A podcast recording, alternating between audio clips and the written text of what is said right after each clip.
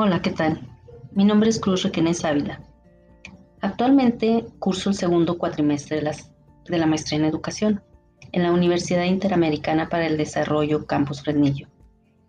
En esta ocasión nos enfocaremos en analizar tres competencias necesarias en los docentes para el uso de los ABA, pedagógicas, de investigación y evaluativas. La pandemia nos vino a confrontar la realidad de los ambientes virtuales de aprendizaje, hablando de los docentes específicamente. Sabemos que todos los docentes poseen el conocimiento y habilidad de las herramientas tecnológicas, y la poca motivación son dos características que se aunan. Una de las competencias que el docente debe tener es la pedagógica. No solo al conocer una plataforma, sino cómo involucrar al discente y hacer que se apropie de una manera particular de esos aprendizajes y herramientas, la cual impulsará al estudiante a construir y reforzar sus aprendizajes. Otra de las competencias es la de investigación. El docente en ámbitos virtuales debe ser innovador, para lograrlo, se indica que al conocer lo que produce un saber, el estudiante valora el conocimiento y le da valor en su contexto actual o futuro, vislumbrando nuevas posibilidades para avanzar en sus intenciones de denominar una determinada temática. Entonces la experiencia que se debe adquirir a través de la práctica es fundamental a la hora de adquirir competencias de investigación. Claro que el maestro debe tener la capacidad de buscar información y utilizarla de manera crítica. Existen indicadores que se distinguen.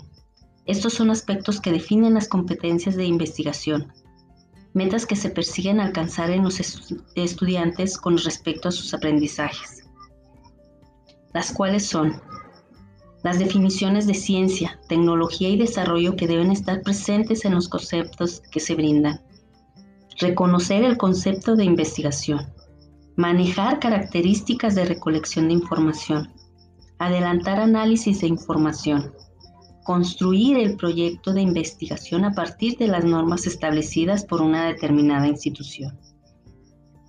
Por último, las competencias evaluativas. Aquí el docente debe evaluar de una manera reflexiva, permitiendo al estudiante manejar toda herramienta adquirida sin censura, motivándolo a generar un impacto positivo a la sociedad mediante la puesta en práctica de sus conocimientos. Pimienta y Salazar presentan su mirada sobre qué es lo que se evalúa, afirmando lo siguiente. Toda acción educativa adquiere sentido cuando busca el mejoramiento de las personas involucradas en ella. Los propósitos educativos pueden ser muchos y variados. Todos tienen una finalidad común, formar personas capaces de transformar sus sociedades desde, desde sus propios aprendizajes y más aún desde su puesta en práctica.